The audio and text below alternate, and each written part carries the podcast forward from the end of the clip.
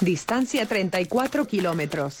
Ritmo promedio 5 minutos. 43 segundos. El kilómetro. Advertencia.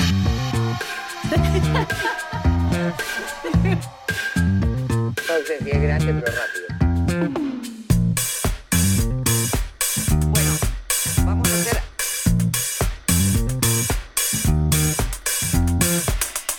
Y ahí aprendí las peores cosas de mi vida. Bien, arrancamos. Arrancamos. Hola. Hola Juli, ¿cómo te va? 2022. ¿Quién lo iba a decir, Choy? ¿Te acordás cuando empezamos por el año 1800? Por el- Y planeamos los podcasts. Bien, y llegamos, Y ¿viste? llegamos. Bueno, buenísimo. Bu- Muy, muy lindo. Yo creo que el Éter nos estaba esperando y seguimos. Este 2022 vamos por lo mismo, ¿no? Vamos por mucho más. Al Éter y mucho más. y Totalmente. bueno, qué lindo vernos este año otra vez. Igualmente, mucho tiempo sin verte. Igual nos vemos, le decimos. Mentira, sí, nos vemos todos los días. Sí, todos los días. que la gente sepa la verdad. Pero bueno, eh, arrancamos este 2022 con alguien para mí especial y siempre se lo digo. Eh, un amigo, un amigo del, del trail running eh, que nos va a decir quién es, cómo se llama y, y demás. Contanos. Bien, buenos días, ¿cómo andan? Bien. Primero que nada, gracias por la invitación. No, por Un placer nada. estar acá con ustedes, arrancando Gracias. el 2022. Ajá. Yo soy Víctor Berardi, eh, profesor de educación física y bueno, un par de, de títulos más. Y si- No, pero contame, contame Seguimos cuál. estudiando. No, licenciado en educación física, eh, especialista en dirección técnica de gimnasios, especialista en trail running. Eh, hace un par de años terminé un máster en rendimiento deportivo y tecnificación también, así que bueno, seguimos, seguimos estudiando, Bien. El saber no ocupa lugar. por supuesto, por supuesto. Y mientras se pueda, seguimos. Tal cual. Es muy tímido el Víctor. Muy tímido. Él, sí, todavía no le he podido hacer un vivo. Acá lo mato. Porque el tema de las cámaras, viste que no es como vos que vos las cámaras te siguen. Me siguen, me siguen. La Al cámara me llama, me ama. sí, no, él, claro, él trata de esquivarla. Entonces dijimos, bueno, un podcast. Además de todo lo que sabe. ¿Por qué te pregunté tus títulos, Víctor? Porque para mí sos una persona que sabe muchísimo. Eh, he tenido la oportunidad de ser funcional con vos. Tenemos varios amigos que hacen funcional con vos. Y el tema del estudiar también siempre me llamó la atención. Porque por ahí, che, me tengo que ir a estudiar. O sea, tu vida, el día, hace un par de años atrás, era eh, de estudio. Y eso está muy bueno porque te vas especializando y te va- vas teniendo, obteniendo más conocimiento en, en todo, ¿no? Sí, sí, por supuesto, por supuesto. Pero justo mi, mi- mi tesis de, de máster fue justamente en corredores. Ah, mira. Hicimos ahí un- una, una comparación de, de lo que es toda la activación neuromuscular de, de tendones y demás, la parte de- del gemelo, tendón de Aquiles y demás, que es lo que genera, transmite fuerza en definitiva, Ah, entre corredores de calle y corredores de, de montaña. Estoy en un problema. Tengo un problema. No, no, no estarías. Mis gemelos no son gemelos, uno solo. no son dos. Tengo un problema con los gemelos, así que Eh, mi rendimiento al correr debe ser. No, mejor que no te hizo, no, no te No voy. no, no estuvo en la, No encuesta del show. hecho. Bien, gracias. Eh, y, y que la tesis, ¿qué, qué resultados dio? Mira, no, no a ver, eh, el problema que tenemos acá en Mendoza, no, no es un problema, es, Sí. es la realidad que tenemos, que Mendoza no tiene planos, Mendoza eh, tiene desnivel, estamos, vivimos en la montaña, entonces eh, la, la activación neuromuscular de los corredores de calle, al entrenar más en, en- en superficies no planas, ¿sí? Sí. siempre con desnivel, no nos dio mucha diferencia entre corredores, por más que los corredores de montaña se notaba un poco más el tema de la fuerza eh, por las pendientes que, que utilizan, ya sea en la fase concéntrica de subida o excéntrica en la bajada, los corredores de calle tenían mucha activación en cuanto a la fuerza parecida al corredor de montaña porque entrenan en la montaña, básicamente. Vos, O sea, claro. nunca entrenan en planos planos. ¿Y, y, el, ¿Y la altura también tiene que ver un poco? No, en ese caso no, no investigamos nada de la altura, Ah. ¿sí? sí de los desniveles, o sea, los desniveles de entrenamiento, Inter- ajá, que es distinto a la, al- a la altimetría de un, de un lugar, digamos. Ajá, claro, tal cual. Eh, Víctor, ¿y qué otra disciplina entrenas además? Hasta el año 2020 estuve muchos años en el rugby, siempre en la preparación física. Y, ahora actualmente con el vóley femenino de regata, que en realidad actualmente sigo, pero hace 20 años que estoy ahí en- con las chicas de regata de la primera, así que ahora justo estamos preparando una... Está la Liga Federal, así que estamos en marzo empieza, estamos con la preparación a full. Bien, Ah, buenísimo. varias disciplinas. Varias Rugby- disciplinas. Rugby, calle, volei. Sí, después la parte particular que entrenás de todo, siempre Ah. ciclista, eh, motociclista, jugadores Ah, sí, de, hockey, futbolista, de todo un poco. Yo, yo creo que es tu oportunidad. particular. Para dejar el deporte.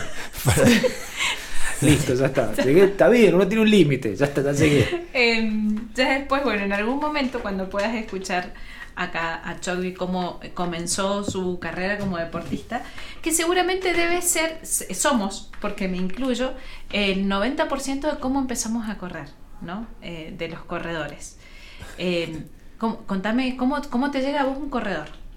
No, a ver, el, el corredor es, como te digo, deportista de diferentes disciplinas, entrenó hace muchos años. Yo tengo ya 49 por cumplir 50, o sea que llevo más de 20 años en la, en la profesión y bueno, entreno gente hace mucho. Y después yo me empecé a meter hace 10 añitos más o menos en el tema del trail. Ujú. Sí, siempre he corrido y demás, pero más en el tema del trail. Eh, y empecé a meterme en el, en el ambiente de ya corredores de trail que, bueno, que ya venían de, también de un poco antes y, y me empezó a atraer. La montaña a mí siempre me, me gustó. Yo he corrido siempre la montaña, nada más que no, creo que en mi momento no se llamaba trail, no Claro. sé cómo debe haber tenido se otro nombre. llamaba. Después se, se puso dep- deportivamente como trail y bueno, y se, se popularizó mucho y bueno, hoy es uno de los de los deportes más populares, te diría, de, o sea, mucha gente de la calle se ha volcado, los que, que vivimos sobre todo en. Mendoza, en zonas montañosas, se han volcado mucho a la, A la montaña. a la montaña. De hecho, cuando hicimos la tesis, volviendo un poquito a lo anterior, Sí. me costó mucho conseguir corredores de calle puros. Ajá. De hecho, muy, muy poquitos. la, la población, la muestra que tuve de corredores de calle fue inferior a la de montaña. Bien. Porque hay pocos corredores de calle Netos. netos, así que, que no corran montaña, digamos. Que no, en algún La momento. mayoría. ¿Vos crees que tiene que ver, eh, eh, será debido a que ya empieza a tener algún problema en la rodilla, el impacto de la rodilla, o, o viste que vas pas- te va pasando la edad, como cual. Chovy, a mí no me pasa la edad, pero a Chovy sí, y eh, cuando entras en la montaña es como que lo disfrutas más eh, que la calle. ¿Tiene que ver con estos dos factores? Eh, el tema de lesiones son distintas. Una, una es por una, digamos, el- el- la calle es mucho más cíclica, donde, donde tenés impactos que son cíclicos, a, a cierto ritmo, a diferentes ritmos, pero cíclicos, cosa que en la montaña no. Bien. El apoyo del pie, las pisadas, la activación neuromuscular, todo de la, de la pisada en la montaña es distinto. Entonces vos una bajada la podés hacer de tal manera, y si mientras más técnica tenés es mejor porque lastimás menos las articulaciones, pero por ejemplo si vos en la montaña bajás y apoyás primero el talón, lo cual es un error. ¿sí? Eh, repercute mucho en lo que es la columna. Y entonces a la larga empieza- empiezan a aparecer problemas de columna. Claro. A la larga o a la corta. Sí, Porque lamentablemente, después si querés hablamos la- de las escuelitas de obvio, que sí, tenemos, sí. digamos, pero lamentablemente o, o no, eh, la mayoría de los corredores viene de otras disciplinas, nadie nació en el trail. y grandes. Todo el mundo viene de Ajá. grandes. Entonces, claro, cuando vos venís de grande ya tenés un, un bagaje de, de motriz que ya has lastimado el, el cuerpo, digamos, de Claro. alguna manera, de una u otra. Pero después tenés la- las lesiones propias de- de- del correr. O sea que se junta de todo un poco. De todo un poco. Y yo, para mí, en mi experiencia, la mayoría de la, gente que, que viene de otros deportes y, y va al running, cuando prueba la calle, eh, por ahí les gusta y demás, pero cuando prueban la montaña, como que es otra cosa. Sobre Sí. todo a nivel mental y a nivel de, Es de- de dispersión, y que mucha gente no quiere ser profesional del trail, ni mucho menos, pero le interesa la dispersión, entonces la montaña me parece que en ese sentido eh, es más atractiva que, la sí, calle. que, que la por sí. calle tan... Sí, por lo menos en paisaje así. Yo, eh, según mi poca experiencia, Por o mi favor, vasta cuídate que es un, es un profesional, te lo pido por favor. en- eh, por ejemplo, quien, quien corre en calle, quien corre en montaña, más allá de la parte este, de técnicas, la cabeza es distinta. O sea, lo que yo he visto es, vos en la calle pones piloto automático y vas.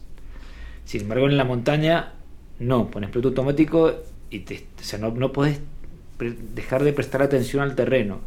Y eso hace de que eh, por ahí en la calle te pones a pensar sobre tu trabajo, sé yo, lo que sea, pero en montaña no, te po- no podés sacarle la atención al deporte mismo, ¿no? Sí, tal cual. Eh, sí, sí, la montaña. Esa cuestión de estar, yo me voy a dispersar, sí, en paisaje, en cosas, Sí, pero l- eh, neuronalmente estás súper activo en cuanto en la montaña, me parece. Sí, sí, tal cual, porque aparte te comiste una piedra, te abraste el pie, te claro. caíste, te- sí, sí, estás mucho más, más activo. De todos modos, cuando vos entrenás, entrenás por tiempo, entrenás o por frecuencia cardíaca, por el- la, la metodología que utilices de entrenamiento, cuando estás en calle estás todo el tiempo mirando el reloj, mirando el ritmo, mirando esto, mirando lo otro. Diferente es el que va a hacer actividad física, va, va a trotar y va a correr eh, sin mirar nada, relojes Sí. y demás. Como que son dos cosas distintas, lo que sería entrenar en sí, un entrenamiento real a, a ir a correr y dispersarse. Claro. Ya que estamos hablando de la calle y del trail, eh, hablaba la vez pasada con un amigo que yo siempre hago la diferencia entre corredor de trail y corredor de, de calle. Y él me decía, ¿por qué haces la diferencia? Es lo mismo. Acá tenemos un profesional que nos puede llegar a decir si el entrenamiento es el mismo y si el corredor. A ver, el problema de, de- de- de los correr, cualquiera sea, es que está incluido en, en la mayoría de los deportes. Bueno, obviamente en la bicicleta no, en el remo tampoco, pero en la mayoría de los deportes vos jugás al fútbol y corres, jugás al hockey y corres, jugás al handball y corres, jugás al básquet, o sea, todo el deporte está incluido el correr. Y la preparación física en sí es corriendo, Bien. sobre todo la parte más del tipo metabólica, aeróbica, llámenlo como quieran. Entonces, como que el correr es, todo el mundo piensa que correr es correr. Y, y- y es- existe la especificidad de cada deporte. Entonces, eh, volviendo al correr en calle, en correr en montaña, son específicamente distintos. Bien. Claro, tiene la parte de correr, tiene una parte de braceo, se basa en una parte técnica de, de- basada en el atletismo, pero correr en montaña es totalmente distinto a correr 100 metros llanos en el atletismo, totalmente distinto en cuanto a técnica.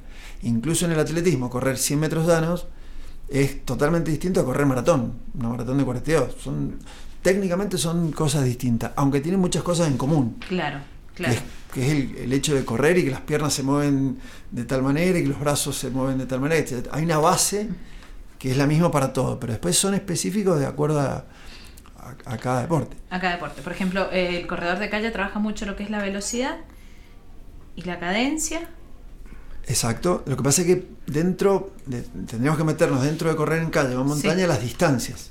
Bien, 42. Metámonos. metámonos. Metamos, Metamos, nos sí. metamos. 42, es la típica maratón. Claro, vos si comparás 42 de montaña, 42 de, de calles, Sí. son dos cosas distintas, Bien. totalmente distintas. Ujú. ¿sí? Entonces, cuando vos corres en la, en la calle, porque también tendríamos que meternos para ser más específicos en que si sos medio, medio pro, muy pro o poco pro. Eh. Somos todos pro acá, pero ahí están los muy pro y los ¿A poco pro. Joey? Tenemos la oportunidad de En nuestra vida. Y los muy poco pro. Bueno. Muy poquito. Bueno, ahí está otra categoría. Entonces, claro, no es lo mismo correr a 6 minutos del kilómetro una maratón de calle que correr a 3.30. Hay uno menos de 6 kilómetros, o, o sea, más arriba de 6 kilómetros, ahí entraríamos Sí, sí. nosotros. Claro. Sí. Hay, hay, Claro, no, 12 sí. el kilómetro. hay de todo. Claro, Sí. hay de todo. Hay de todo. Entonces, Bien. sí, claro, la, la- la calle está más basada en lo que es la ciclicidad, o sea, lo que es cíclico. Vos tenés un ritmo y lo mantenés. ¿Qué pasa acá en Mendoza? Eh, por eso no, no está homologado un récord acá en Mendoza de nada, por la, por la altimetría por un lado, Ah, pero por otro lado por los desniveles que hay. Ok. ¿Sí? Ujú. Eh, qué sé yo, no sé, tenés la maratón de Boston, que es la, la que más récords se hacen porque es la, como que la más baja y la más plana. Entonces Ah, la por gente va, va a hacer récord ahí, por decirte. Acá en Mendoza, por más que alguien venga, porque lo trae el organizador, que quiere, eh, le paga para que tenga algún elite en la carrera y demás, por más que haga dos horas uno, no, no lo puedes homologar en nada por el, por el- Por el- el desnivel que tiene la carrera. Entonces después, toda la gente que viene de afuera a correr, acostumbrado a correr en plano, acá La sufre. la sufre, la sufre mucho porque, eh, bueno, ahora en la última MIM estuve Claro. acompañando a, un- a unos corredores que entreno y venían, que sé, yo, rosarinos, porteños, todo, y, y maldecían, para no decir otra cosa, maldecían y decían, pero es porque hay subida, pues la Claro. bajada, me acelero en la bajada voy a un ritmo, en la subida voy a otro. Pasaban, no sé, de 4 minutos del kilómetro a, a 6 Sí, sí, sí. y, y es distinto, van a correr en plano. Porque todos te dicen, bueno, largás de cacheuta y es todo en bajada, ¿viste? Sí, Por la ejemplo, tendencia, es ca- la tendencia es bajada, Claro. claro. eh, pero cuando, cuando entras al corredor, cuando Claro. eh, tenés algunas partes. Tenés mucho, mucho desnivel que, bueno, el que no está acostumbrado no, no le gusta. Pero sí, la, la tendencia es, todos buscan velocidad. Bien. A ver, velocidad llamado en 42. Ujú, sí. No velocidad en 100 metros. O sea, recorrer la distancia que en este caso sea 42 en el menor tiempo posible. Eso es generalmente lo que busca todo el mundo. Claro que la, la- la, mm, la carrera de, de calle es mucho más rápida que la carrera de, de montaña. Montaña. Aunque hay sujetos muy elite que, bueno, que vuelan, Sí, sí. pero así todo, vos pones dos elite para comparar dos elite, ¿sí? Y bueno, la, la carrera de calle es mucho más rápida que la de montaña. No hay chance de que sea distinto. Totalmente. Pasó para mm, cuando se hizo el, el- el mundial en eh, Villa Langostura de Trail. Los chicos que clasificaron, argentinos que clasificaron para formar parte de- del equipo de Argentina, eh, una de las competencias, por ejemplo, fue casi llano. Eh, no, no recuerdo ahora la provincia en donde fue, pero era casi llano. Entonces, claro, él decía: Yo soy corredor de, de- de montaña, no soy corredor de calle. Y las velocidades que manejaban los demás chicos era casi de calle. Claro. Eh, muy, muy plano. Lo que pasa es que vos haces 42 kilómetros en montaña, depende del desnivel, ¿no? Y la Sí. altimetría, y el desnivel Claro, positivo, negativo, bueno, de- todo lo que sabemos de desniveles.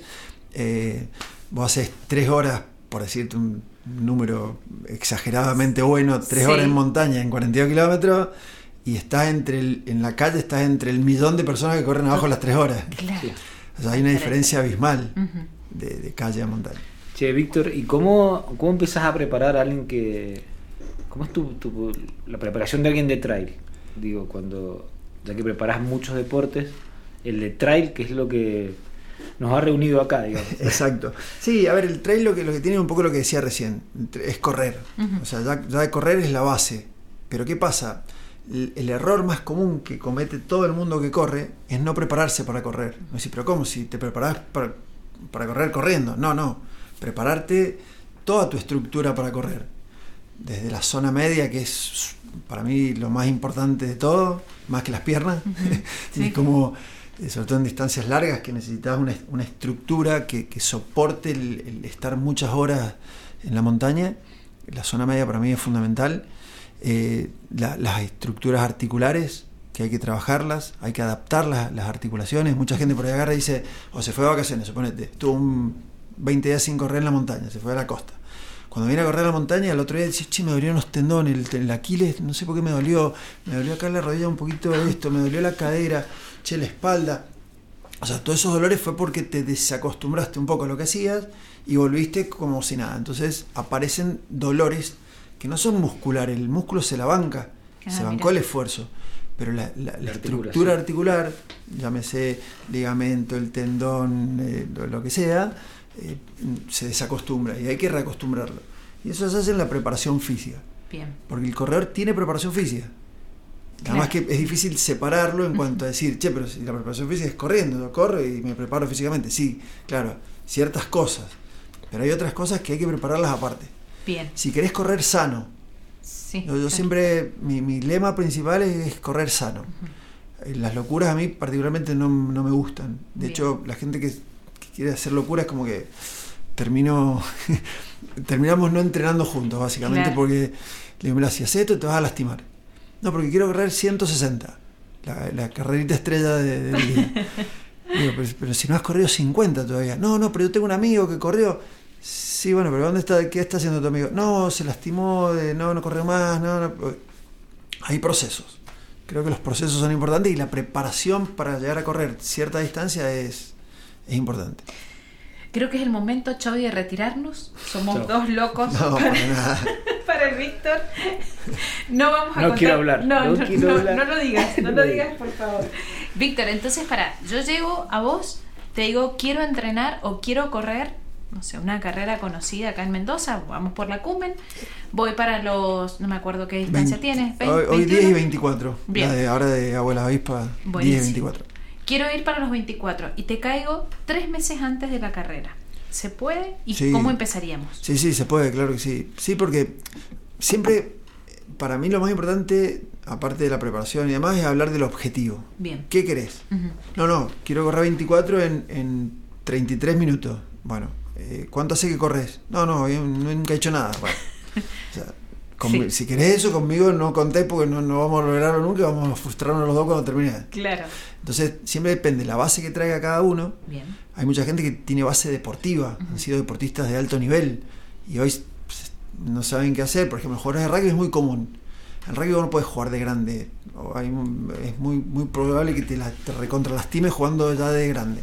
Y si no estás preparado. Entonces buscan algo para hacer. Algunos juegan al golf, otros agarran la bici y otros corren. Y otros hacen otra cosa. Del rugby al golf. Claro. Una imagen. Hay muchos, ¿eh? Hay muchos. Y, y entonces, bueno, esos tipos que tienen muchísima cabeza, están muy preparados al sufrimiento y más, es, es más fácil entrenarlos. Así todo hay que prepararlos. Entonces, vos lo, lo primero que tenés que hacer es agarrar y hacer algo en conjunto. Entre correr, empezar obviamente como corresponde, de a poco. Ujú. Hay un principio del entrenamiento que se llama aumento progresivo de la carga. Ese principio es un principio básico del entrenamiento que hay que tenerlo. No puedo empezar de arriba de cero porque me voy a lastimar seguro. Claro. Entonces, pero acompañar el, el running, el correr, con la preparación. Fortalecimiento de las articulaciones, fortalecimiento de, de todo lo que es la zona media, core, si lo quieren llamar así, que se llama, eh, y ir a la vez con las dos cosas.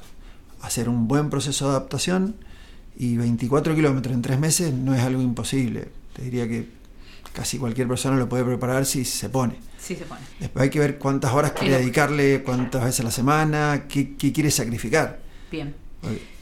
Bien. Y si yo te pidiera entrenar para los 160, ¿con qué tiempo? eh, bueno, vas a, vas a tener que saber la base de esa persona y además todo lo que acabas de explicar. Una persona que medianamente viene corriendo, eh, nunca ha hecho podio, no somos nosotros, nunca ha hecho podio, pero quiere terminar sano una carrera. ¿Cuánto tiempo necesitas para esa distancia? A mí particularmente me gusta ir paso a paso y generalmente estiro los procesos. Ok.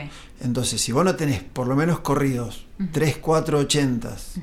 algún 100 por ahí de más, particularmente te digo, no, no corras 160. Bien. No, no, lo voy a correr igual. Bueno, correlo, pero entrenar. Pero bueno, Claro, no ah, claro, estoy de lo acuerdo. derivas. Exacto, no estoy de acuerdo porque eh, me parece que le falta un poco, Sí, un poco de, de- de rodaje, de experiencia, de un montón de cosas que tiene 160. Lo cual no quiere decir que puedas ir, correrla, terminarla y, y no, No. tengas ningún problema ni te lesiones siquiera. Pero es una excepción eso. Las distancias se maduran. Para mí que sí. Sí, Para mí sí, que sí, es mi, mi- mi proceso y mi, mi lema es decir, mira, vamos por parte.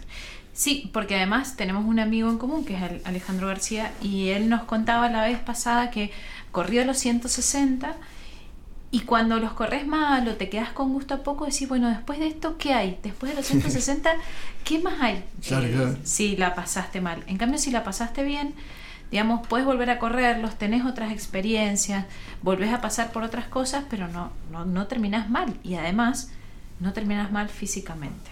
Tal cual. Ahí el, el 160 hay, mu- hay muchas cosas de, de- de lesiones, para decirlo de alguna manera, Sí. que se producen que no son solamente las, las visibles. El, Ah, el- el- tiempo de 160, de tanta actividad, es, un- es una, perdón la expresión, pero es una, una cagada a palo tremenda del organismo, donde hay lesiones intestinales, por ejemplo. Mm. Pero claro, vos no te das cuenta porque no lo ves, son internas. Pero hay, hay, hay lesiones de todo tipo cuando vos tenés ese tipo de esfuerzo tan grande, tan grande que no es básicamente humano. Humano. es, es inhumano. Eh, sí, que de hecho hasta los 42 kilómetros dicen que, digamos, ya no es humano. Ya a partir de, de- de esas distancias ya, ya son, son, digamos, estrés o estreses, no sé si es así, al organismo que son ya no, no del lado saludable, Bien. para nada. Ok. Los puedes hacer, por supuesto. Tenés tipos como los, los pros, los dos, tres mejores del mundo que corren, no sé, 5, 6, 8 carreras de 160 al año. Sí, lo hay. Y carreras más largas están las, las de Sí. 205 millas, No, que 200, son sí. 350 kilómetros. Sí, hay uno en Portugal de 250 kilómetros. Un, un conocido mío, no es amigo, pero un conocido mío la corrió. Le fue muy bien. Pero bueno, son, son Procesos sacudidas al, maduración. Sí. al organismo muy Sí. Sí. tal cual. Entonces llego a vos y me haces una preparación física o me evaluás de alguna Sí, manera. total, claro. Eh, y empezamos una parte en, en el gimnasio, una parte funcional y después entrenamiento. ¿Cómo sería?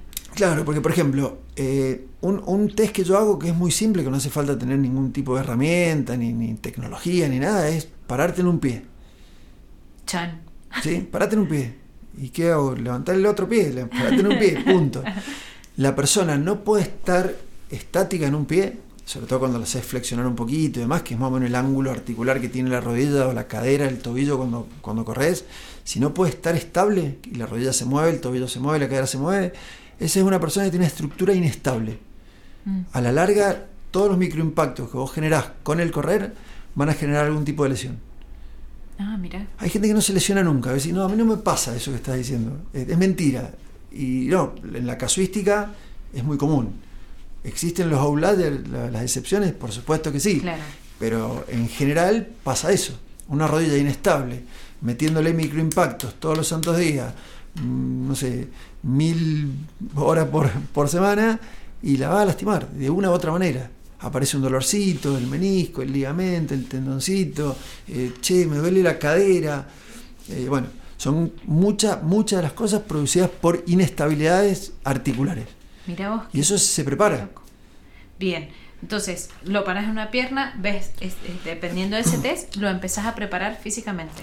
Exacto, si, si el sujeto está muy inestable, Ujú. dile, mira, vamos a meter poco volumen de trabajo semanal y vamos a dedicarle más tiempo a esto. Eso se soluciona fácil, rápido, no es Claro. que sea algo que necesitaba un año para hacerlo.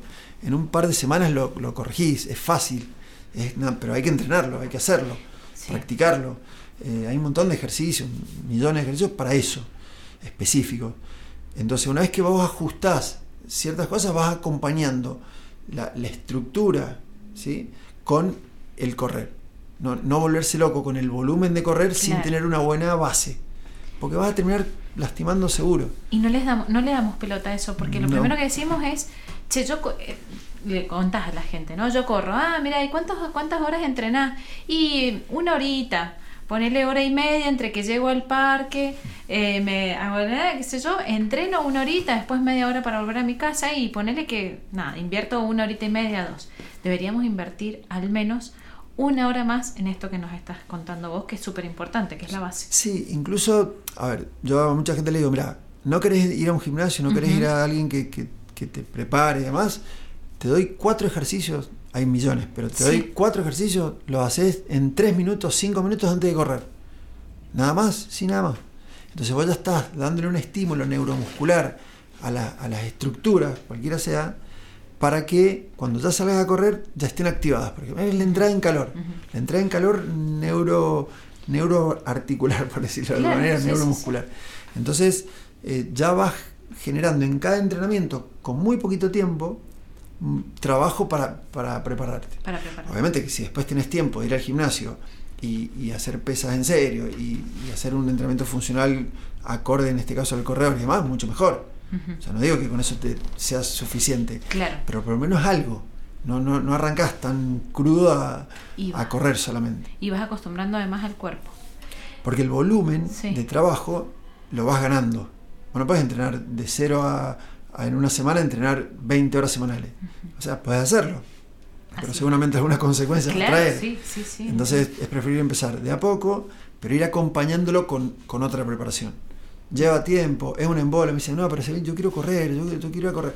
Sí, bueno, pero si querés correr justamente con más razón para seguir corriendo y poder hacerlo hasta los 90 si querés, eh, hacelo acorde, preparado para hacerlo. Como vos decís, sanamente. Claro, el- de esa manera. Sí, hay, hay un error también que se comete mucho que es, me inscribo en algún grupo, empiezo a correr y me metí al gimnasio. Y muchas veces, viste, los gimnasios eh, no están preparados para, para acompañar una rutina que tiene que ver con el correr. Entonces, ¿qué estás haciendo? No, estoy haciendo fuerza, estoy haciendo con mucho peso y por ahí también llegas eso, digo, te, te, te carga para él ir a entrenar. ¿Cómo, ¿Cómo debería ser algo Bueno, ahí hay, hay que irlo viendo. En general, el, el profe del grupo debería estar un poco atento para preguntarle a la persona qué está haciendo aparte. bien? Pero, por ejemplo, vos tenés otra situación. Decir, che, yo trabajo 12 horas al día. Eh, vamos a entrenar la siesta, listo. Corto la siesta para ir a entrenar. Caen sin comer. Caen sin descansar. Caen estresados. ¿verdad? Y tampoco puedes darle mucho entrenamiento. Por, diciendo, no, pero a la noche voy al gimnasio y está bien preparado, pero tenés otros factores también que hacen a, a la lesión, al, al- al que te termines lastimando en algún, en algún momento. Entonces, el profe del gimnasio por ahí no está preparado para atender ni a un corredor, ni a un jugador de rugby, ni a un golfista. Entonces hacen cosas generales de gimnasio. Entonces, ese, eso general de gimnasio está bien de base, entre no hacer nada de hacer eso está buenísimo, pero después hay que buscarle la parte específica. Ejemplo, normal y típico de cualquier deporte. Si no haces sentadillas es como si no entrenaras pesa. Claro. Listo, perfecto. Yo a mí me encanta la sentadilla. Pero no es específica del deporte. Salvo del levantamiento de pesas, del remo, de algo que se haga con los dos pies apoyados. Que hay pocos deportes que se hace con dos pies apoyados. Sí, tal cual. Entonces, yo hago sentadilla, ¿cuánto haces? 100 kilos. Uh, bueno, tenés articulaciones muy fuertes. Pero te pones en un pie y le haces la evaluación que te dije recién y el tipo es inestable. Claro. ¿Para qué te sirve levantar 100 kilos en sentadilla si después, cuando estás apoyado con un solo pie, que es lo específico, no puedes aplicar esa fuerza? Entonces, de alguna manera, la preparación tiene que estar acompañada de, de lo específico. Porque si no, entrenas siempre general. Sí, Y, sí, y- y ningún deporte se entrena general nada más. sí. De hecho, la tendencia hoy es que cada vez se va más a lo específico, incluso en las pretemporadas.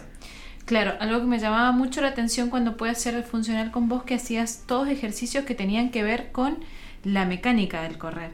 Y a veces nos explicabas vos que, bueno, cuando corres haces esto, por eso es este ejercicio específico que est- está bueno. Claro, porque, eh, a ver, te doy un- ejemplo que es muy técnico, pero voy a hacer, tratar, de hacerlo, tratar de hacerlo fácil. Por ejemplo, lo que son eh, los tendones. Los tendones tienen, se, se- digamos, se, se activan, que no se activan muscularmente, obviamente, pero digamos, tienen un estímulo específico.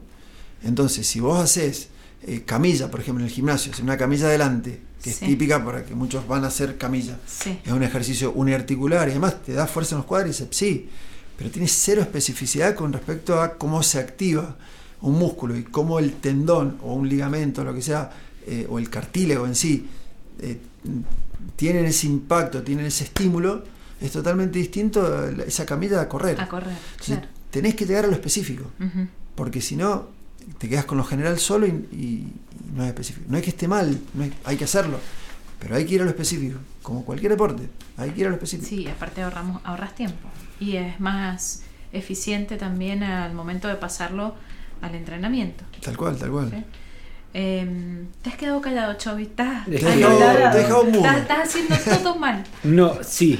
No, Sí. no, no estoy haciendo todo mal. Eh, yo recién le, le comentaba a Víctor que Sí. vengo, no de una lesión, pero sí de una molestia, y le contaba que, mm, que era un problema de, este, estructural. De Ujú. Tengo el chasis corre, claro. y problema de la rueda. Entonces, nada, problema de, de pisada, de, de estructura. de- entonces, me empezó, empecé a hacer un poco más este, a meterle un poco más de fuerza en el, en el entrenamiento y entonces no, no fueron sino más intensidad y me empezaron estos dolores cuando hago todos los estudios sale eso y mm, así que nada estoy como es algo que me está sirviendo claro. Estás, estás prestando atención a todo me lo que sirve estás todo lo que está diciendo. Em, Víctor, ¿cuál ha sido tu misión más compleja eh, ante un deportista? Si recordás o si has tenido alguna. Eh, la misión, bueno, un logro que puede haber sido, eh, salimos campeones argentinos de rugby con el seleccionado mendocino, ese fue creo que mi logro más, más importante de todo y eran, eran misiones distintas porque en esa época eh, siempre peleábamos por el descenso y, y bueno, se hizo un proceso muy bueno y además un primer año quedamos terceros de seis equipos, porque son los de- jugando en la A. Y bueno, el otro año pudimos salir campeones y demás, eso creo que fue lo más, la misión Más- difícil lograda. Bien. Después el resto son rotundos fracasos en la mayoría de las cosas. Ah, Como ¿en Es uno de los nuestros, Como vamos. corresponde. podemos ir entonces con vos Claro, Tal cual, sí, uno sí. de los nuestros. Eh, recién justamente te preguntaba eso. eh, hablábamos de, de- de esta comparación que tiene que ver un DT. Que yo te pregunté si estabas corriendo, eh, porque te he visto corriendo, pero Sí, muchas carreras no te he visto participando en muchas carreras vos como corredor. Pero sabes toda la otra parte del entrenamiento. Entonces sos como esos DT que no jugaron nunca al fútbol. claro, claro. en este caso, ¿por qué no? No sé si es que no te gusta o no, no, no te llamó la atención correr. No, yo correr, corro carreras Mm. cortas que, que las puedo hacer. Ah. Y generalmente lo hago eh, acompañando gente Ah. que entreno. O sea, no corro para mí. Bien. Voy a, a acompañar gente porque me decís, che, vamos a 24 ahora en Abuela Avispa.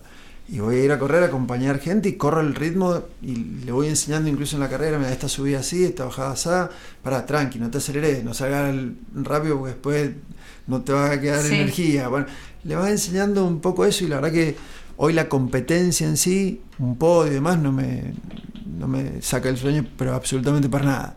Estoy en una, como te digo, tengo 49 años, Claro. por cumplir 50. El año que viene capaz que meta algún podio, meta en la categoría de los Pero hay, 50 quién más. está- hay que ver quién está No. en esas categorías que son fuertes. No, hay un ¿Estás montón. No, olvídate. Hay un montón de fuertes. Te voy a decir una ¿Estás cosa. vos? Estamos No te metas hasta, el- hasta este año estás. El próximo año cuando estemos en la misma categoría, Ahí no. Ahí no, nos te metas. Te voy a cortar las, te voy a quebrar las piernas. Así- Directo, directo. Y no, no lo voy a poder ganar nunca. No, sí, olvídate. No. Eso, eso es lo que tiene el Víctor. Yo cada vez que lo veo y tenemos la oportunidad de en algún momento salir, tiene el mismo ritmo, a veces mejor. Tú decís, este flaco nunca baja el ritmo. Y no lo veo entrenando, digamos, como yo que me da transpirar la gota. Y él siempre se mantiene derechito, perfecto, divino. Porque él No, sabe. Va- vas a probar Exacto. cosas. Por ejemplo, este fin de semana salimos para, fuimos para el dedo, mano, y yo, un poco a ver lo de la carrera, y probé ir en ayunas. Ah, lo cual em, soy una persona bastante delgada, o sea, no es que. Entonces, ten- tengo mucho miedo a ir al, en ayunas. Entonces, che, el ayuno, ¿qué, ¿qué te parece el ayuno, ir a correr en ayuno? Y le digo, mirá, a mí no lo he probado, qué sé yo, che, pará, vamos a probar esto, porque si no. Y fui, corrí, la verdad que está bien, no, no hicimos mucho, pero. Pero nada, voy, voy probando, Probando. cosas de las cosas que le pasan a la gente que te pregunta cuando la bueno.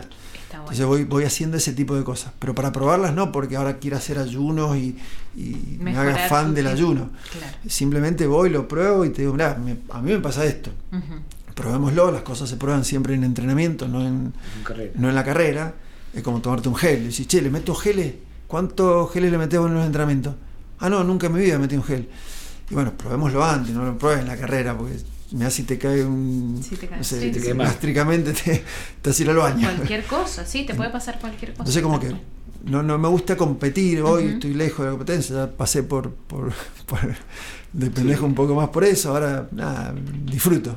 Mi, mi- lema es disfrutar. Lo que hago físicamente lo hago para una carrera contra la vejez. Ah, bien. Es mi estandarte. La vamos a perder, te digo. estoy en eso, estamos en eso. Peleando, peleando. la- Peleándola. Eh, Víctor, y cuando te un corredor te llama, termina una carrera, se preparan, estuviste al lado de él, termina una carrera y no le fue tan bien como lo tenían planeado, que me imagino que, que Pasa habitualmente. Bien. Sí. ¿Qué te pasa a vos? ¿Qué, qué, cómo... Bueno, esos son, los- son son los mejores son las mejores cosas que te pasan, en Mm. realidad que no son queridas, porque vos querés siempre que te vaya bien, pero en definitiva es lo que te hace aprender. Porque vos decís, che, ¿cómo te fue? Espectacular. Y le digo, no, pará, pará. Eh, está bien, de- pero quiero detalles. Que te fue espectacular, ¿qué? ¿Cómo te fue en la subida? ¿Cómo te fue en la bajada? ¿La pisada? ¿Qué te dolió el otro día? O sea, porque es lo que te hace aprender. Entonces cuando te dicen, che, no, no me fue muy bien, eh, en realidad no me gusta, pero por otro lado digo, vamos, buenísimo, contame. ¿que- ¿En qué no te fue bien? No sé, me faltó fuerza, me faltó ritmo, me, me- se me acalambraron los gemelos, no sé, lo que, sea. Entonces eso te da mucha información y, y te- es lo que te hace aprender. Te saca de la, no me gusta la frase, pero porque se entiende, de la zona de confort de, Sí. de- de- de decir, che, estoy haciendo todo bien o lo que hago está bien. Eh, no, no, lo que hago no está siempre bien, entonces hay que, hay que ajustar. Y porque siempre se aprende algo nuevo. Y siempre se aprende de nuevo y yo aprendo siempre muchísimas cosas de todas las personas. Y me gusta aprender de las personas. Entonces el- Claro. el, que viene de otro deporte y se mete al trail, por ejemplo, me encanta. Porque va y les enseño técnicas, les enseño, bajemos así, ahora, pero quiero entrenar. No, no, es que esto es entrenar. Pero que me estás haciendo pisar el huevo como si con la punta del pie, con no sé qué, de este ejercicio. Digo, bueno, porque si no agarras la técnica un poquito, la va a pasar mal. Claro. Entonces, y después ver qué, qué, qué sentiste, qué feedback, compararme con el otro deporte. Y no sé, no me das esto, no me das aquello, y me faltaría esto. Entonces, bueno, ahí es cuando aprendes en realidad, con los fracasos, básicamente, o con, la- Totalmente, con totalmente. las cosas que no te van tan bien. Tal cual. Pues sabes que tenemos eh, otro amigo en común que yo no sé si, si sigue eh, entrenando funcional, eh, Robert- Roberto Koch. Sí, sí. El Robert.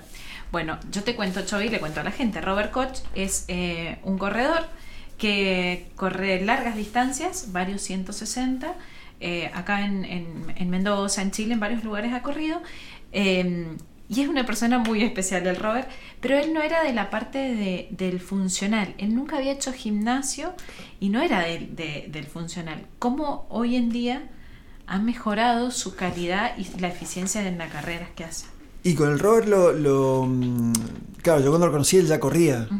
Fui a correr acá, fui a correr allá, ya tenía muchos 160 encima.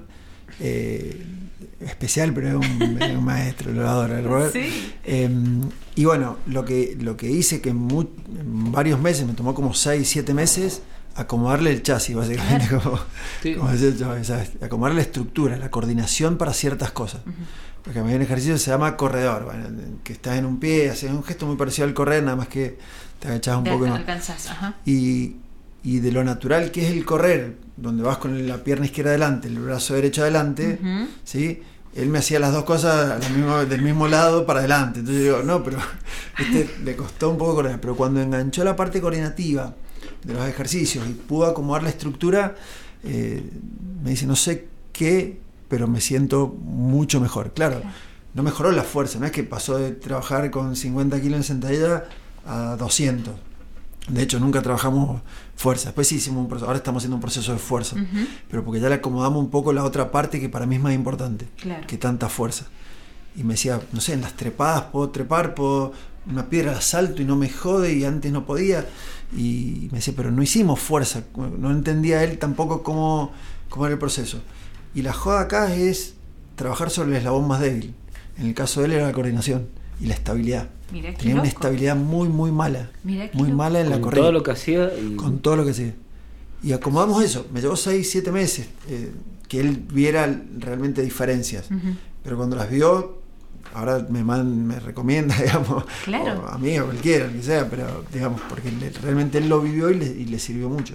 Sí, porque creemos que, bueno, vamos a correr en la montaña, necesitamos fuerza, listo, me meto al gimnasio, hago mucha Claro. fuerza y, y mira vos qué importante que sin hacer fuerza, Exacto. corrigiendo lo que corresponde, se mejora. Es una fuerza específica. Ok, Por decirlo, para corregirte un poquito, en realidad vos estás sentada, estás haciendo fuerza, caminás, haces fuerza. La fuerza es cada que te moves o estás parado, un músculo está activado, es, es fuerza.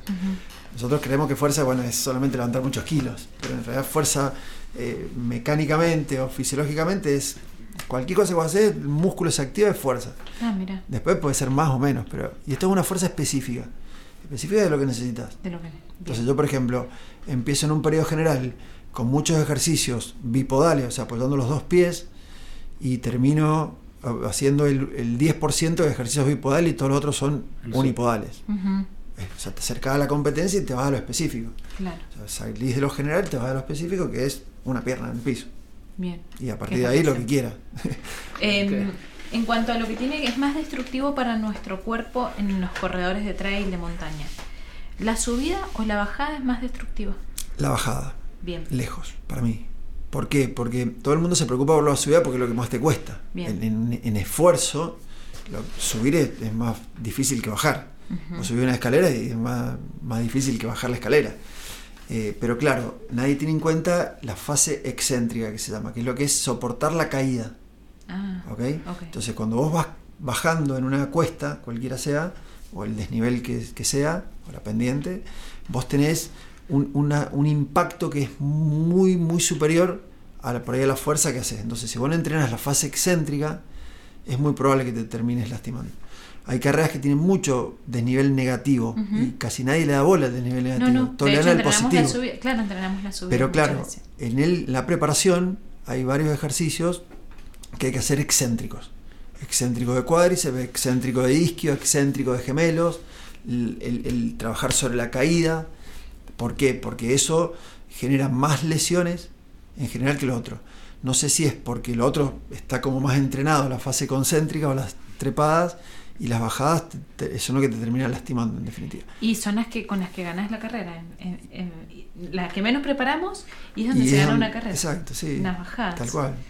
Y no es lo mismo una bajada cuando subiste 5 kilómetros, bajaste 5, que cuando llevas, no sé, Claro. 50 kilómetros en el cuerpo y tenés una bajada, no crees más. Sí, sí, sí. Bueno, la North Face de. Chile, por ejemplo, Ujú. la de 80 o la de 160, además tienen como un desnivel negativo. Hay una, hay una parte de bajada que tiene como 30 kilómetros de bajada.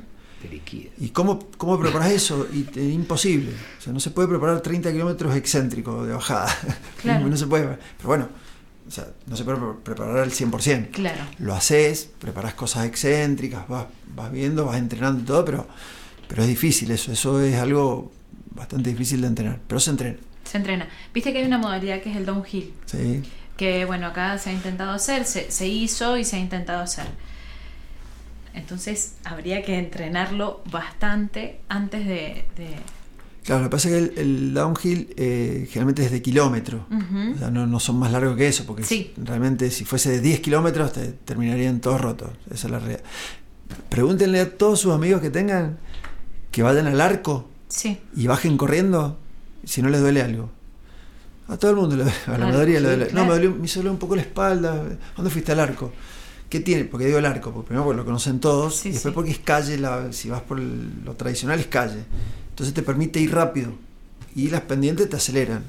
perdón, cuando hablamos de calle, la gente que no conoce el calle, Cerro Arco, claro, sí, calle de tierra. Calle de tierra, de piedras, de- tiene imperfecciones por todos lados, pero Claro.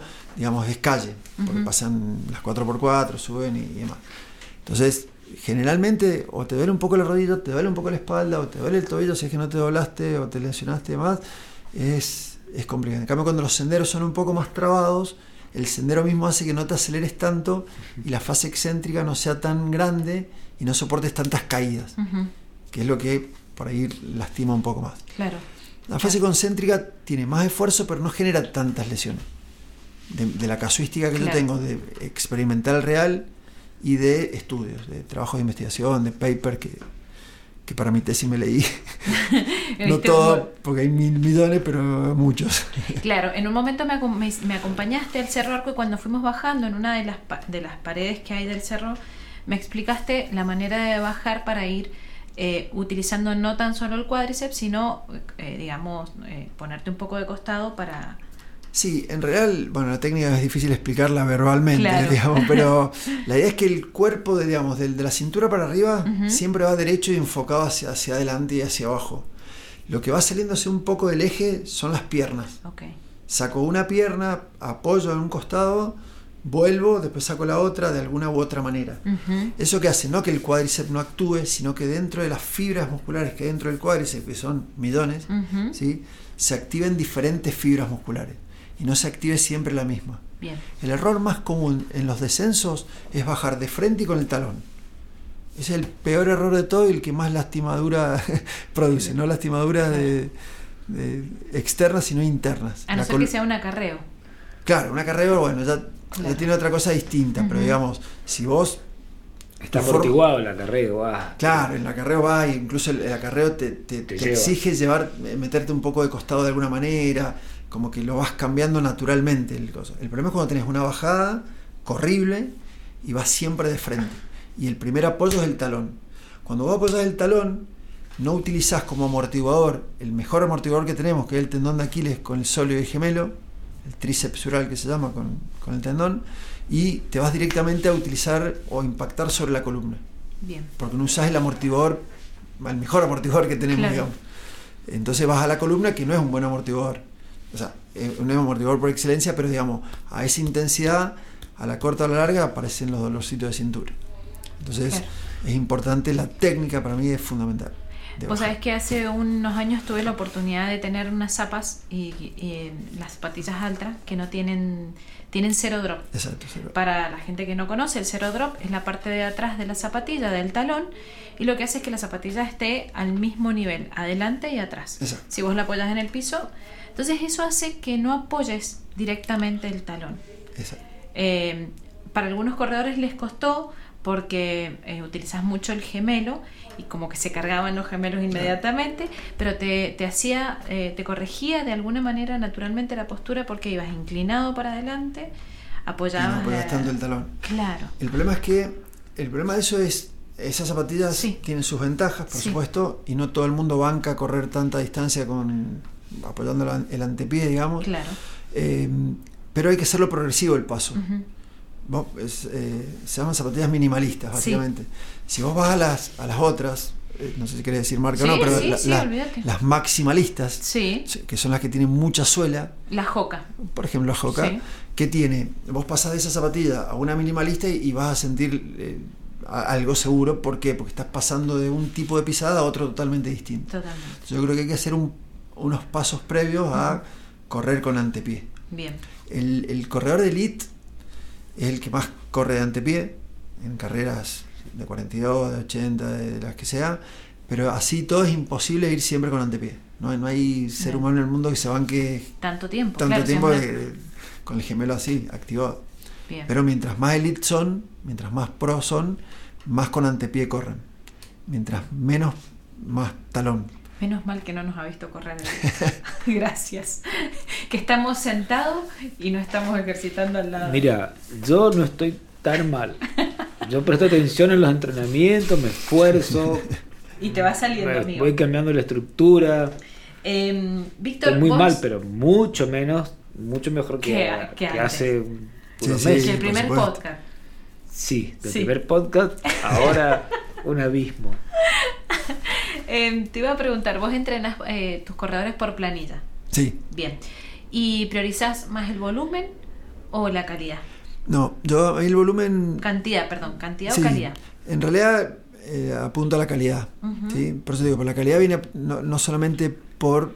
La calidad tiene muchos componentes. Uno de ellos es la técnica, otro de ellos es la intensidad del trabajo. El, el tema del volumen, a mí lo que nunca me gustó, y en otros deportes tampoco y demás, eh, es el tema de que mucho volumen genera más lesiones que, que menos volumen con alta intensidad.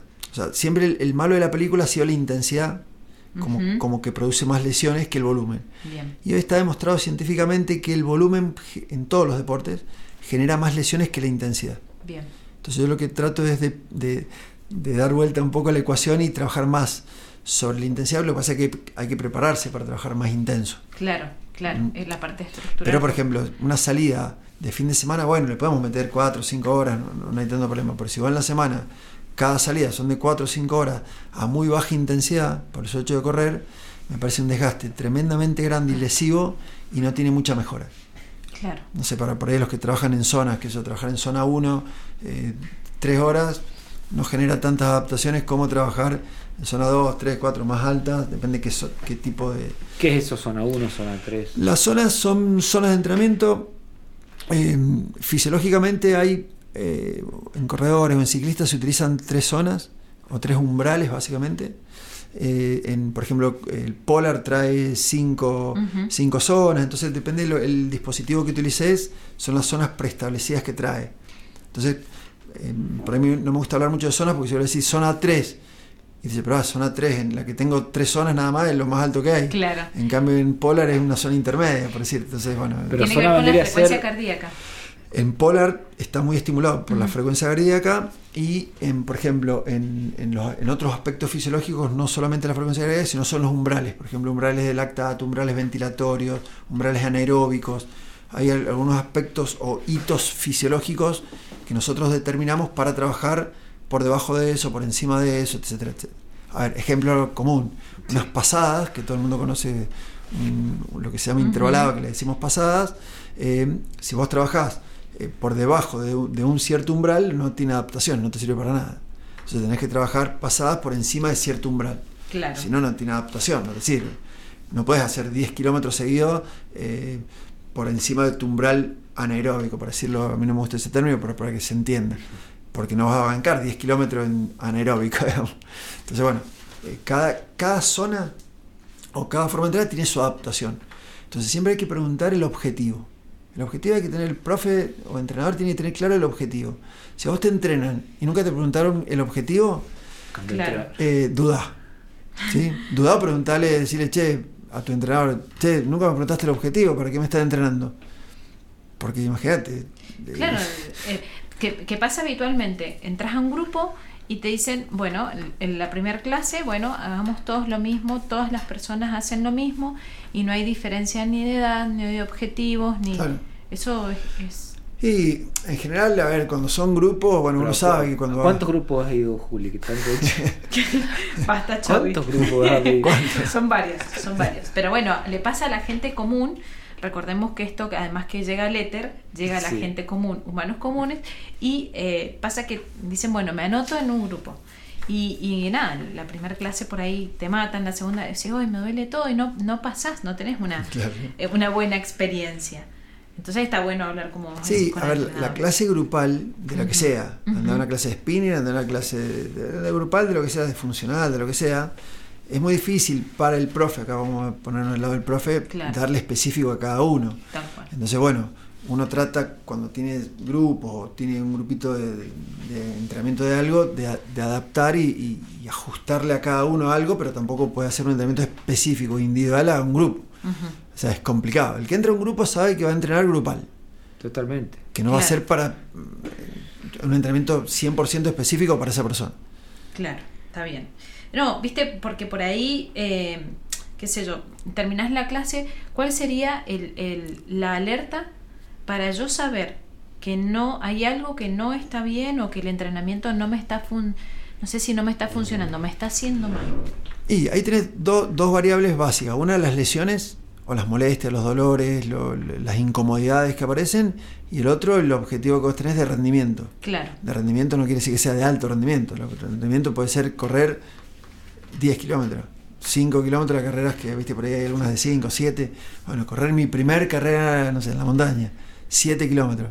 Y por ahí eh, vos quisiste trotarla entera y capaz que en el kilómetro 3 no, no llegaste. Entonces dijiste, che, bueno, no estoy cumpliendo mis objetivos. Pero tampoco nunca me los preguntaron. claro, Entonces, bueno, eh, entonces, bueno, son esas dos, uno del rendimiento y otro de, de lesiones. bien. Cuando vos ves que, que te empiezan a aparecer dolores, lo expresás y, y por ahí el profe lo único que hace es decirte, bueno, o no entrené y nada más, como que bueno, sí, no, me- no me dan la bola suficiente. Claro. Pero bueno, después hay un- una cuestión de costo, porque decís, bueno, voy a un grupo, me sale barato, bueno, voy porque me sale barato, no sé. Sí, sí, sí, o Digamos, porque cada uno, me voy a... hay mil variables ahí, ¿no? Claro, sí, o voy a pasar un rato a entretenerme, pero bueno, ha pasado que por ahí, eh, y he escuchado gente que, eh, ay, terminé re, re cansada, me duele todo. La verdad que una cosa es el cansancio y otra cosa es el dolor, ¿no? Exacto, exacto. El cansancio, el que entrena para mejorar y no se cansa, es como, mm, no sé, eh, no se me ocurre un ejemplo rápido, pero digamos, Sí. no, no tiene sentido. O sea, si vos entrenás, es porque le vas a, a dar un estímulo al organismo que va a producir una fatiga. Claro, Si y no- esa fatiga, si no está, o sea, si vos nunca te cansás cuando entrenás, es porque, a mi criterio, estás haciendo algo mal. lo te- claro. O sea, bien, si, ojo, si tu objetivo es entrenar para, para moverte y nada más, bueno, te movés y ya está, cumplís el objetivo. Pero si vos entrenás para mejorar una marca o para mejorar algo y nunca te cansás, y dudás. dudás porque Sí. no, no, es no la pueden. famosa, es la famosa que sé que no te gusta, pero salir de la zona esa de confort. Exacto, porque si no, no, no, no va a mejorar. Decís, no, pero yo mejoré. Claro, mejorás los primeros meses. Pero cuando llevas un año entrenando y no te cansás entrenando, vas a hacerlo, te amesetás, digamos. O sea, Como que vas a estar ahí, estás entrenado a cierto nivel, pero no vas a seguir mejorando. Claro. Siempre me pregunta, ah, antes me preguntaba, eh, Ale me preguntaba, ¿terminaste las series? ¿Cómo las terminaste? Yo le decía, bien, la verdad que bien. Entonces, Sobrada. claro, Bueno. entonces no, no, no las hiciste como deberías hacerla eh, para mejorar. Y cuando, claro, cuando terminas cansado... Y no después hay que aclarar que no todos los entrenamientos son para fatigarte. Bien. ¿Por qué? Porque si no, creemos que si no nos cansamos nos sirvió. No. Mm, Hay entrenamientos intrasemana, o sea, dentro de la semana o microciclo. Y dentro del mesociclo o mes, que puede ser un entrenamiento o dos, o una semana entera, o depende de cómo lo estructures, que tienen que ser de baja carga. bien. Baja carga significa no, no, me- me- no hago nada, simplemente que bajo la carga. Bien. Bajo intensidad, bajo volumen, bajo densidad, bajo frecuencia, bajo un montón de cosas. ¿Para qué? Porque el organismo cuando se fatiga es cuando le das el cimbronazo al organismo. Digamos. Pero no, no mejorás ahí. Ahí te, te desmejorás. ¿Cuándo mejorás? Cuando el organismo se recupera. Hay un principio que se llama supercompensación. O sea, ¿cuándo mejorás vos? Cuando te recuperás. Sí. Porque vos no, no haces un entrenamiento de una hora y media antes de una carrera. No, tal cual. Nadie lo hace ni siquiera de lógica. ¿Por qué no lo haces? Y porque voy a estar cansado. Claro, cuando entrenaste te fatigás. ¿sí? Al nivel que sea. Entonces no estás en, óptima forma cuando terminás de entrenar. Al contrario, estás muy bajo. ¿Cuándo, te cuándo ganás? Digamos, cuando te recuperás. Entonces esos son... de- el entrenador tiene que conocer de eso para qué? para cuando termine la planificación te tenga una semana que vos lo, lo odias al entrenador porque lo querés matar, porque Sí. estás, estás de mal humor, estás fatigado, cansado, este, qué sé yo. Bueno, esa es la semana de carga, se llama. Estás enojado, estás de mal humor, y yo, bueno, Sí, vamos sí. bien. Esta semana tenés que estar de buen humor y descansado y demás. Es la semana de recuperación. Es la semana donde todo ese esfuerzo que hiciste lo cosechás ahí, digamos. Yo, le- yo siempre les digo, acá sembramos, acá hacemos el pocito, acá hacemos el esfuerzo. Y cosechamos cuando descansás. Porque me dice, che, no me estoy desentrenando para, descansar, para Por descansar. esta semana, por descansar. No, no, esta semana donde estás ganando todo el... Estás recuperando todo el esfuerzo e inversión que hiciste en el cual. Por eso la puesta a punto de una carrera, ¿cómo es? Matándote dos días antes de entrenar, no. Bajando mucho las cargas, una semana, Eso. 10 días, 15 días, dependiendo un montón de cosas. Pues, Impresionante. Wow, todo lo que nos queda por aprender, Chovy Crack. No, por aprender nos queda la vida entera. pero- Eh, De hecho, él sigue aprendiendo. obvio, sí, pero obvio. sí está bueno mm, esta mirada más. Saber. Sí. Saber. No sé si tan al extremo, un, un podcast que hicimos con, con Juli Sogby, ella se preparó, o sea, y se recibió para saber, que en, en el podcast lo cuenta, se, se recibió y estudió educación física para saber el entrenamiento que iba a recibir. Ya no nos estaría dando el tiempo. No, yo no estudié educación física. No, no, ya sé, por eso, por eso estamos como estamos, No, claramente. la Juli tampoco estudió Sí, en el podcast lo dice. Estudió educación física, preparadora física para eh, eh, eh, saber básicamente iba. también el, No entrenamiento que iba a recibir. No. También son señales de la edad, ¿no? El número de documentos Ahí que te empezás a... No, no, no, Me pasa habitualmente. Lo tengo anotado en un papel el número de documento. Claramente. Porque el documento Em, no lo llevo porque lo pierdo. claro. No me acuerdo dónde lo dejé. Eh, Víctor, No, viste no. que está en la modalidad de los tres días de las carreras de, de- de tres días de carrera, ¿no? La modalidad de un día. Que, ¿cómo, ¿Cómo podemos, cómo se prepara eso? Porque la verdad es que uno dice, "Ah, pero so- eh, tenés 30 días, tenés, perdón, 30 kilómetros un día, 20 al otro. Sí, sí, pero el hecho de llegar, acostarte, descansar, al otro día volver a salir, creo que también eso es un- una preparación. Y descansar entre comillas, porque generalmente Claro. dormís en carpa, en un refugio, depende de la carrera que vayas y no descansás así como en tu casa, en un hotel. Eh, eso se entrena, Bien. como todo, se entrena. Y bueno, depende del tiempo que tengas de preparación, lo, lo vas, vas metiendo a una persona que no está acostumbrada a entrenar de un día para el otro. La típica que por ahí, vamos a decir, el cruce, suponete, Sí. que es una carrera, a mi criterio, muy comercial. Ujú. O sea, para mí te venden una experiencia más que una carrera en sí, aunque hay algunos pro que van a correr y, y- Sí. y corren fuerte. Eh, Estamos de acuerdo. eh, vos vas a ese tipo de carreras y, y de alguna manera llegás, te hacen llegar, o te acortan, bueno, llegás. ¿Qué pasa? Si vos no estás acostumbrado a correr, que por ahí son los típicos que entrenan tres veces a la semana. Entonces, claro, cuando tenés que entrar en correr un día y al otro día volver a correr y al otro día volver a correr, no estás acostumbrado. Entonces tenés que entrenarle los días consecutivos de entrenamiento. Yo, mi, mi puesta a punto para un corredor de cruce, por ejemplo, carreras así, son 40, 45 días antes, simular las condiciones de carrera en altimetría, en desnivel, en tiempo, en distancia, en un montón de cosas de la carrera, entre un 60 y un 70% de lo que va a ser real la carrera. Jamás llegar a lo que es realmente la carrera. Claro. A mí particularmente no me gustan esos... bueno, hoy vamos a practicar la carrera. Un mes antes lo que... No, la carrera se practica en la carrera. en la- va a la carrera. Porque Sí. eso te va a generar un costo energético tan grande que no sé si en 30 días te alcanzás a recuperar para hacer lo, lo que es realmente la carrera. La ¿entendés? carrera. Entonces no se hace. Vos, vos no entrenás 42 kilómetros eh, el día, la semana previa, correr un 42 para ver si llegas. Claro, no, no, tal cual. Ni, ni de casualidad, ¿se entiende? Sí, Eh, sí. Puse ese ejemplo porque Sí, sí. eh, es donde te das cuenta de decir, ah, es verdad, nunca, yo no corro. Mi primer 42 no hice 42 el- la Sí. semana previa o 15 días antes para ver si llegaba. Jamás llegas a esos volúmenes Es, eso, reales es- de carrera. Claro, eso también por ahí se comete un error. Yo quiero correr 42 kilómetros. Mi fondo máximo, ¿sí? Antes de la carrera, ¿cuál sería? ¿De cuánto? A, a mi criterio, Sí. no más de, si vas a correr 42, no más de 30, 32, como mucho un mes antes. Un mes como, antes. Como muy cerca a la carrera. Un Ah, mes. Para mí. Para vos.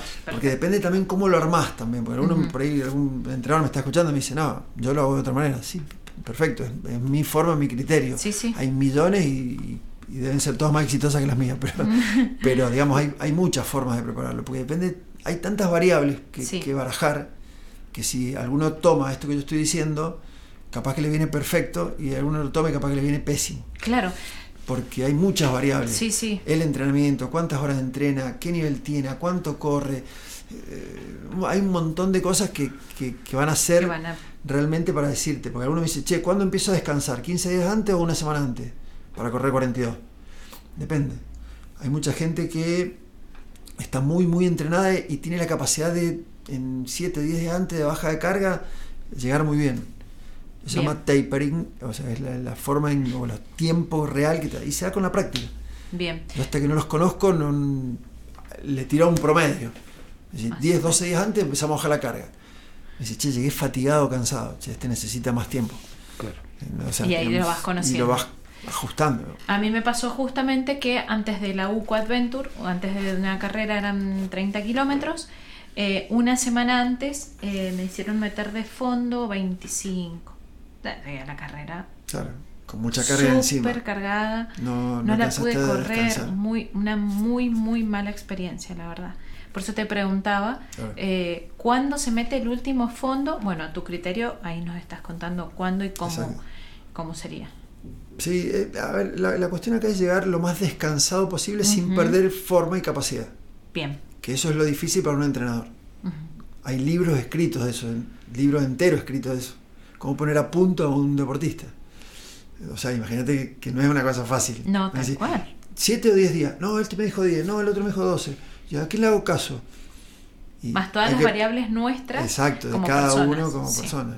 Vos vas a un grupo y te dicen, che, último fondo, no estoy hablando mal del grupo, he tenido No, grupos no, no, no, muchísimo tiempo. Son Eh, ejemplos, son ejemplos. Sí, che, el, el último fondo lo hacemos acá. Claro, en un grupo de 20 personas o 200 personas, le va a invocar a pocos. Sí, No sé si se entiende el. Sí, sí, sí. Lo va a invocar a todos.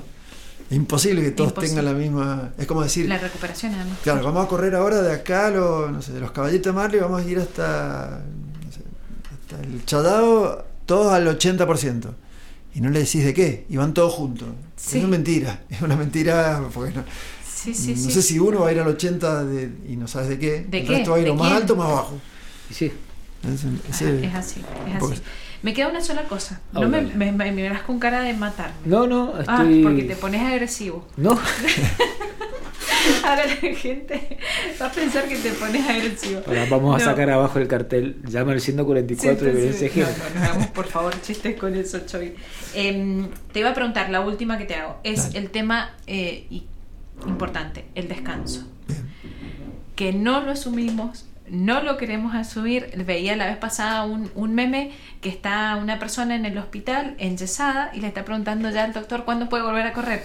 Sí. bueno, somos así. Contame qué te parece, cómo hay que hacerlo. Mira, a mí el, el- el descanso para mí es fundamental. Ujú. O sea, por eso te digo, esto te cuento de cuánto tiempo antes descansás y todo es fundamental. Descansar no lo entiendan como que no haces nada. Descansar es haciendo cosas. Pero se hacen cosas preventivas, se hacen cositas eh, técnicas específicas, se trabaja alta intensidad.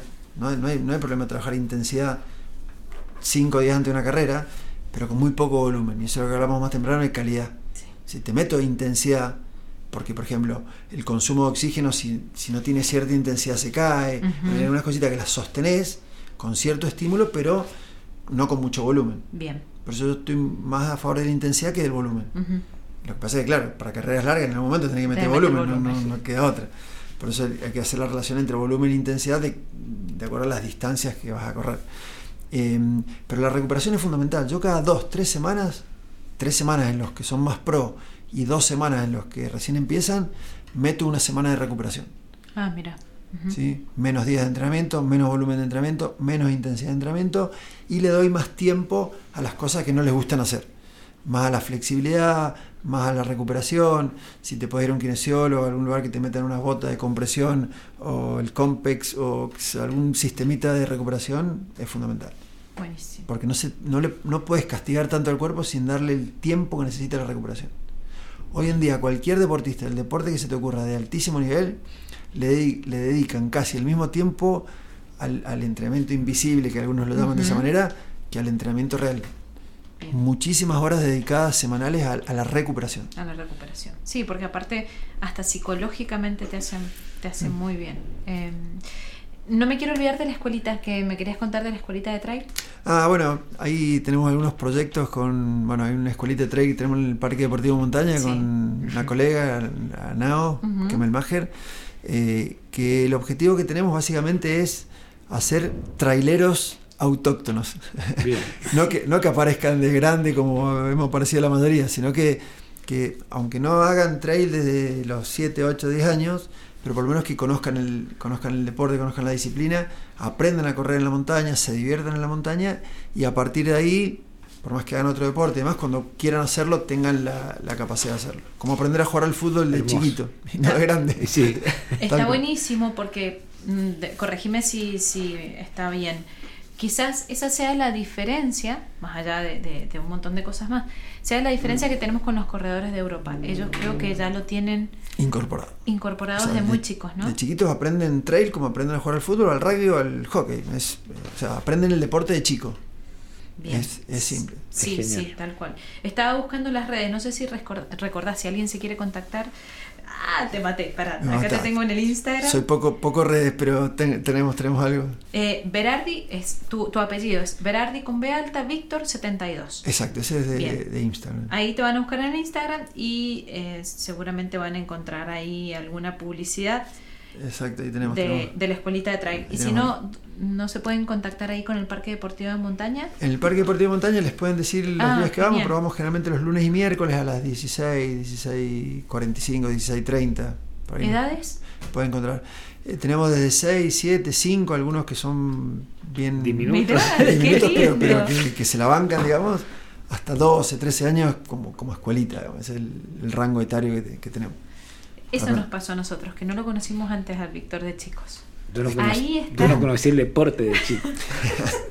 Ahí Al está Víctor, la cuestión.